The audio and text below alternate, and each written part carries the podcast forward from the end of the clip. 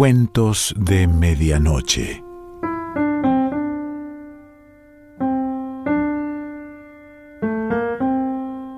El cuento de hoy se titula El Sabueso y pertenece a H. P. Lovecraft.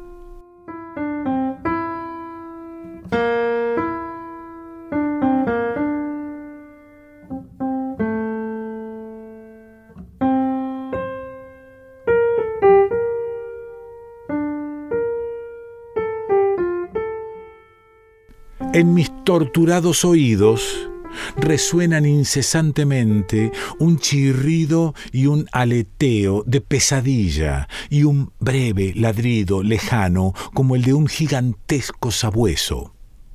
No es un sueño, y temo que ni siquiera sea locura, ya que son muchas las cosas que me han sucedido para que pueda permitirme esas misericordiosas dudas. St. John es un cadáver destrozado. Únicamente yo sé por qué, y la índole de mi conocimiento es tal que estoy a punto de saltarme la tapa de los sesos por miedo a ser destrozado del mismo modo. En los oscuros e interminables pasillos de la horrible fantasía vagabundea Némesis, la diosa de la venganza negra y disforme que me conduce a aniquilarme a mí mismo. Que perdone el cielo la locura y la morbosidad que atrajeron sobre nosotros tan monstruosa suerte hartos ya con los tópicos de un mundo prosaico donde incluso los placeres del romance y de la aventura pierden rápidamente su atractivo, St. John y yo habíamos seguido con entusiasmo todos los movimientos estéticos e intelectuales que prometían terminar con nuestro insoportable aburrimiento los enigmas de los simbolistas y los éxtasis de los prerrafaelistas fueron nuestros en su época, pero cada nueva moda quedaba vaciada demasiado pronto de su atrayente novedad. Nos apoyamos en la sombría filosofía de los decadentes y a ella nos dedicamos aumentando paulatinamente la profundidad y el diabolismo de nuestras penetraciones. Baudelaire y Huysmans no tardaron en hacerse pesados, hasta que finalmente no quedó entre nosotros más camino que el de los estímulos directos provocados por anormales experiencias y aventuras eh, personales aquella espantosa necesidad de emociones nos condujo al odioso sendero de los saqueadores de tumbas. No puedo revelar, ni catalogar siquiera en parte el valor de los trofeos que adornaban el anónimo museo que preparamos en la enorme casa donde vivíamos, St. John y yo, solos y sin criados, nuestro museo era un lugar sacrílego, increíble, donde con el gusto satánico de neuróticos diletantes habíamos reunido un universo de terror y de putrefacción para excitar nuestras viciosas sensibilidades. Era una estancia secreta, subterránea, donde unos enormes demonios alados vomitaban por sus bocas abiertas una extraña luz verdosa y anaranjada, en tanto que unas tuberías ocultas hacían llegar hasta nosotros unas veces el aroma de pálidos lirios fúnebres y otras, como me estremezco al recordarlo, la espantosa fetidez de una tumba descubierta. Alrededor de las paredes de aquella repulsiva estancia había féretros de antiguas momias, alternando con hermosos cadáveres que tenían una apariencia de vida, perfectamente embalsamados y con lápidas mortuorias arrancadas de los cementerios más antiguos del mundo. Aquí y allá, unas hornacinas contenían cráneos de todas las formas, cabezas conservadas en diversas fases de descomposición. Allí podían encontrarse las podridas y calvas coronillas de famosos nobles y las tiernas cabecitas doradas de niños recién enterrados. Había allí estatuas y cuadros, algunos realizados por Saint John y por mí mismo, un portafolio cerrado, encuadernado con piel humana curtida. Contenía ciertos dibujos atribuidos a Goya y que el artista no se había atrevido a publicar.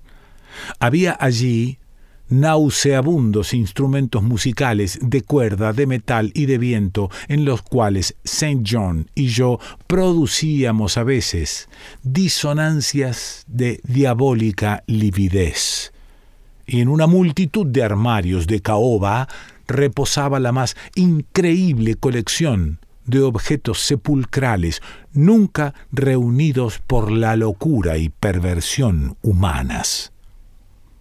Las expediciones, en el curso de las cuales recogíamos nuestros nefandos tesoros, eran siempre memorables acontecimientos desde el punto de vista artístico. No éramos vulgares vampiros, sino que trabajábamos únicamente bajo determinadas condiciones de humor, paisaje, medio ambiente, tiempo, estación del año y claridad lunar.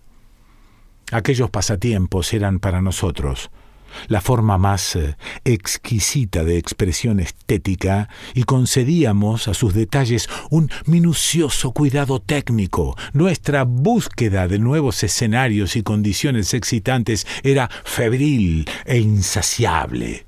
St. John abría siempre la marcha y fue él quien descubrió el maldito lugar que acarreó sobre nosotros una espantosa e inevitable fatalidad.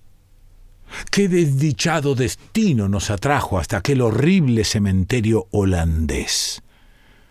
Creo que fue el oscuro rumor, la leyenda acerca de alguien que llevaba enterrado allí cinco siglos, alguien que en su época fue un saqueador de tumbas y había robado un valioso objeto del sepulcro de un poderoso.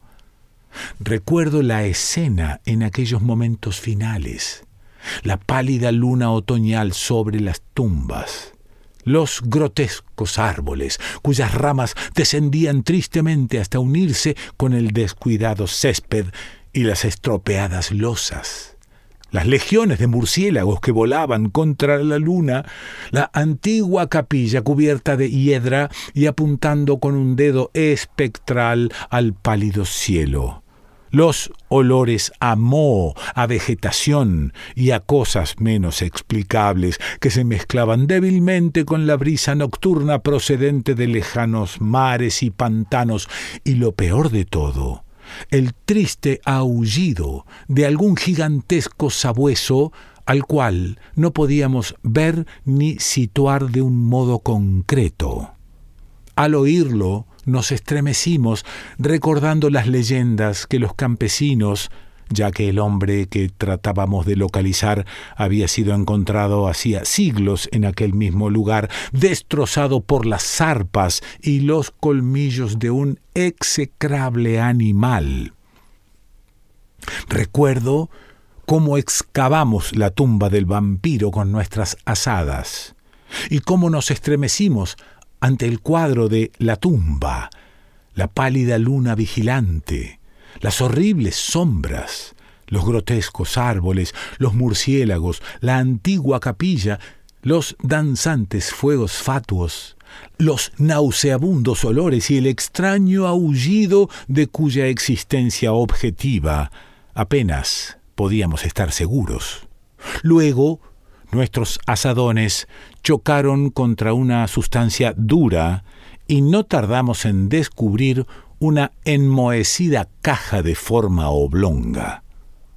Era increíblemente recia, pero tan vieja que finalmente conseguimos abrirla y regalarnos con su contenido. Mucho Sorprendentemente mucho era lo que quedaba del cadáver a pesar de los 500 años transcurridos. El esqueleto aunque aplastado en algunos lugares por las mandíbulas de la cosa que le había producido la muerte, se mantenía unido con asombrosa firmeza y nos inclinamos sobre el descarnado cráneo con sus largos dientes y sus cuencas vacías en las cuales había brillado unos ojos con una fiebre semejante a la nuestra. En el ataúd había un amuleto de exótico diseño. Representaba a un sabueso alado o a una esfinge con un rostro semicanino y estaba exquisitamente tallado al antiguo gusto oriental en un pequeño trozo de jade verde. Alrededor de la base llevaba una inscripción en unos caracteres que ni Saint John ni yo pudimos identificar, y en el fondo, como un sello de fábrica, aparecía grabado un grotesco y formidable cráneo. En cuanto echamos la vista encima al amuleto, supimos que debíamos poseerlo, que aquel tesoro era evidentemente nuestro botín, aun en el caso que nos hubiera resultado completamente desconocido, lo hubiéramos deseado. Pero al mirarlo de más cerca nos dimos cuenta de que nos parecía algo familiar.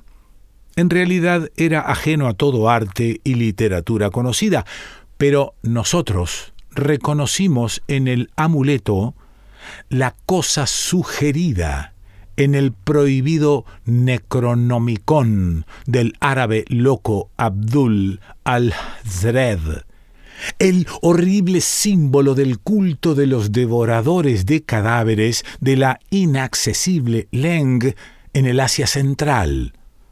No nos costó ningún trabajo localizar los siniestros rasgos descritos por el antiguo demonólogo árabe, unos rasgos extraídos de alguna oscura manifestación sobrenatural de las almas de aquellos que fueron vejados y devorados después de muertos. Apoderándonos del objeto de jade verde, dirigimos una última mirada al cavernoso cráneo de su propietario y cerramos la tumba, volviendo a dejarla tal como la habíamos encontrado. Mientras nos marchábamos apresuradamente del horrible lugar con el amuleto robado en el bolsillo de St. John, nos pareció ver que los murciélagos descendían en tropel hacia la tumba que acabábamos de profanar, como si buscaran en ella algún repugnante alimento. Pero la luna de otoño brillaba muy débilmente y no pudimos saberlo a ciencia cierta. Al día siguiente, cuando embarcábamos en un puerto holandés para regresar a nuestro hogar, nos pareció oír el leve y lejano aullido de algún gigantesco sabueso. Menos de una semana después de nuestro regreso a Inglaterra, comenzaron a suceder cosas muy extrañas.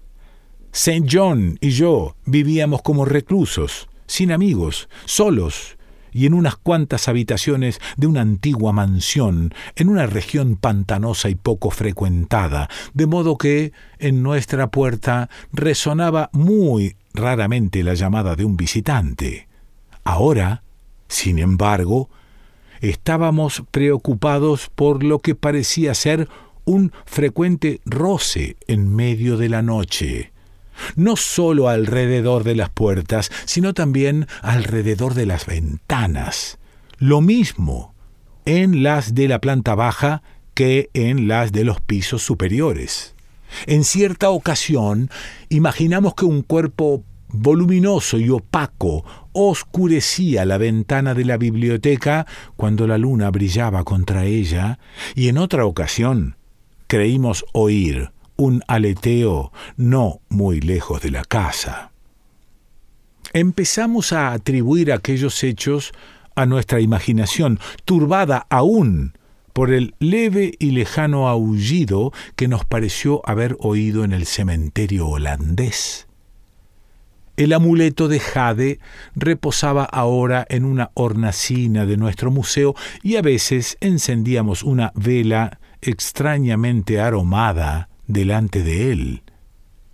Leímos mucho en el Necronomicon de Al-Hazred acerca de sus propiedades y acerca de las relaciones de las almas con los objetos que las simbolizan y quedamos desasosegados por lo que leímos. Luego llegó el terror. La noche del 24 de septiembre oí una llamada en la puerta de mi dormitorio. Creyendo que se trataba de Saint John, lo invité a entrar, pero solo me respondió una espantosa risotada. En el pasillo no había nadie. Cuando desperté a St. John y le conté lo ocurrido, y se mostró tan preocupado como yo, nos preocupamos. Aquella misma noche, el leve y lejano aullido sobre las soledades pantanosas se convirtió en realidad. Cuatro días más tarde, mientras nos encontrábamos en el museo, oímos un cauteloso arañar en la única puerta que conducía a la escalera secreta de la biblioteca. Nuestra alarma aumentó, ya que además de nuestro temor a lo desconocido, siempre nos había preocupado la posibilidad de que nuestra extraña colección pudiera ser descubierta. Apagando todas las luces, nos acercamos a la puerta y la abrimos bruscamente de par en par. Se produjo una extraña corriente de aire y oímos, como si se alejara precipitadamente, una rara mezcla de susurros, risitas entre dientes y balbuceos articulados. En aquel momento no tratamos de decidir si estábamos locos, si soñábamos o si nos enfrentábamos con una realidad. De lo único que sí nos dimos cuenta fue que los balbuceos aparentemente incorpóreos habían sido proferidos en idioma holandés. Después de aquello, vivimos en medio de un creciente horror mezclado con cierta fascinación la mayor parte del tiempo nos ateníamos a la teoría de que estábamos enloqueciendo a causa de nuestra vida de excitaciones anormales, pero a veces nos complacía más dramatizar acerca de nosotros mismos y considerarnos víctimas de alguna misteriosa y aplastante fatalidad. Las manifestaciones extrañas eran ahora demasiado frecuentes para ser contadas. Nuestra casa solitaria parecía sorprendentemente viva con la presencia de algún ser maligno cuya naturaleza no podíamos intuir, y cada noche aquel demoníaco aullido llegaba hasta nosotros cada vez más claro, cada vez más audible. El 29 de octubre encontramos en la tierra blanda, debajo de la ventana de la biblioteca, una serie de huellas de pisadas completamente imposibles de describir. Resultaban tan desconcertantes como las bandadas de enormes murciélagos que merodeaban por los alrededores de la casa en número creciente. El horror alcanzó su culminación el 18 de noviembre cuando St. John, regresando a casa al oscurecer, procedente de la estación del ferrocarril, fue atacado por algún espantoso animal y murió destrozado.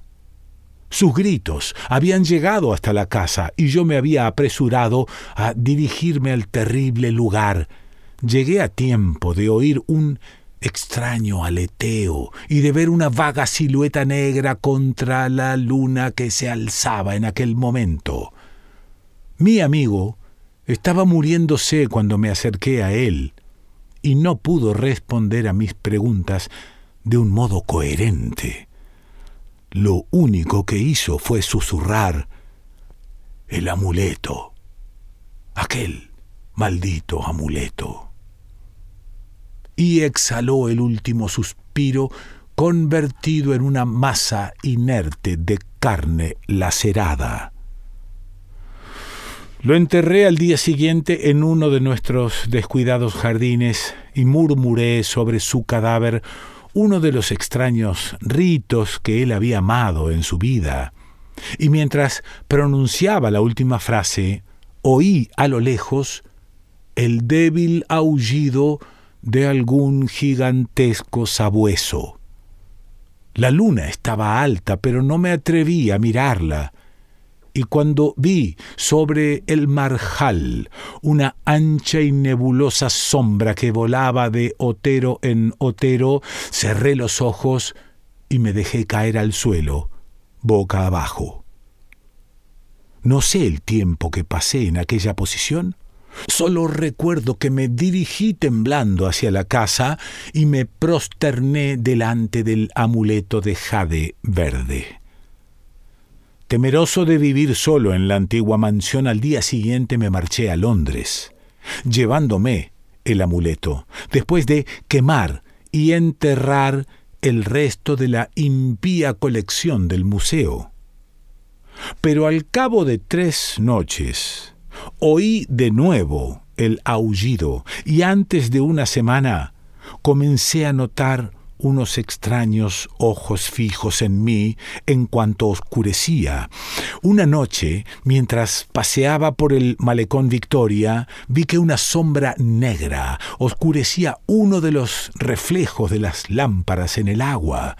Sopló un viento más fuerte que la brisa nocturna y en aquel momento supe que lo que había atacado a St. John no tardaría en atacarme a mí. Al día siguiente empaqueté cuidadosamente el amuleto de jade verde y embarqué hacia Holanda. Ignoraba lo que podía ganar devolviendo el objeto a su silencioso y durmiente propietario, pero me sentía obligado a intentarlo todo con tal de desvanecer la amenaza que pesaba sobre mi cabeza.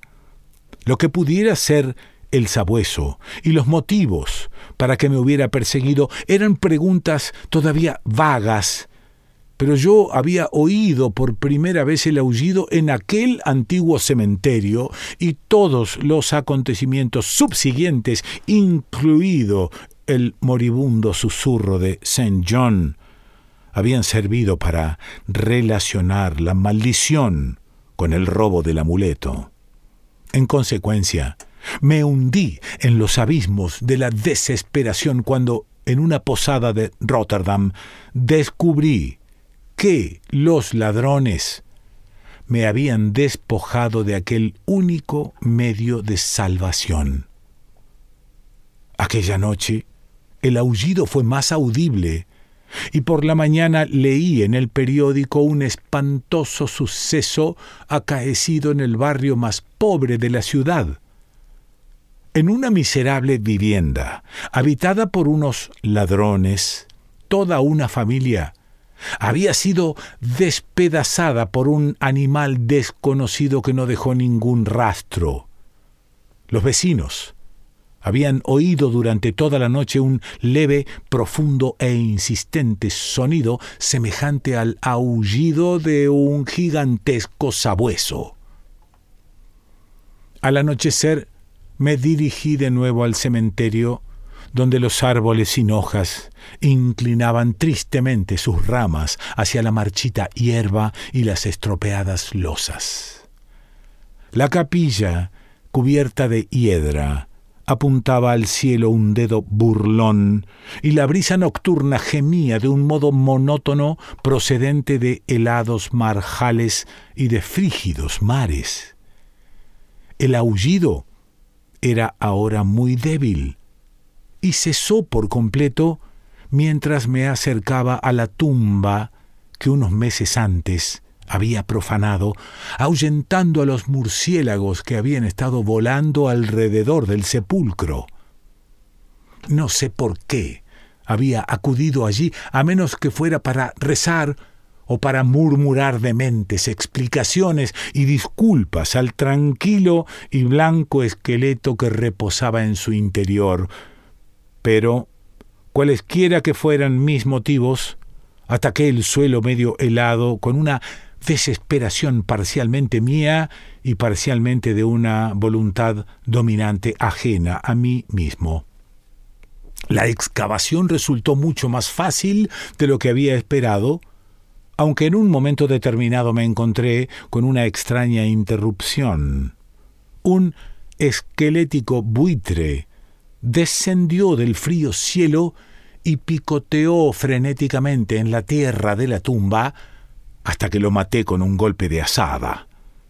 Finalmente dejé al descubierto la caja oblonga y saqué la enmohecida tapa.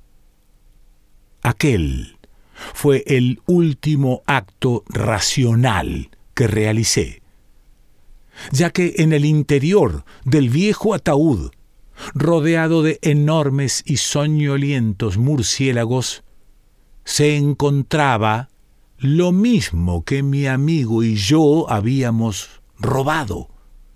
Pero ahora no estaba limpio y tranquilo como lo habíamos visto entonces, sino cubierto de sangre reseca y de jirones de carne y de pelo, mirándome fijamente con sus cuencas fosforescentes. Sus colmillos ensangrentados brillaban en su boca entreabierta en un rictus burlón, como si se mofara de mi inevitable ruina y cuando aquellas mandíbulas dieron paso a un sardónico aullido, semejante al de un gigantesco sabueso, y vi que en sus sucias garras empuñaba el perdido y fatal amuleto de jade verde, eché a correr, gritando estúpidamente hasta que mis gritos se disolvieron en estallidos de risa histérica.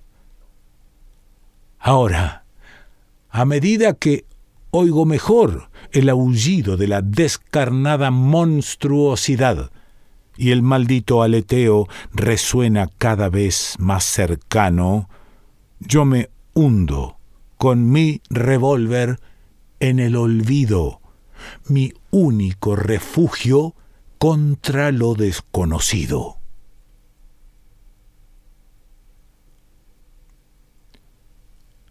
H. P. Lovecraft.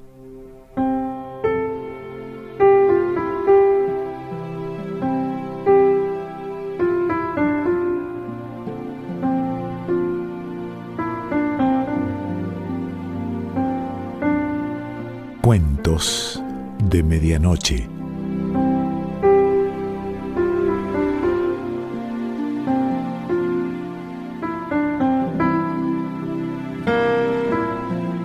Selección Pancho Mondino. Idea y lectura Quique Pessoa.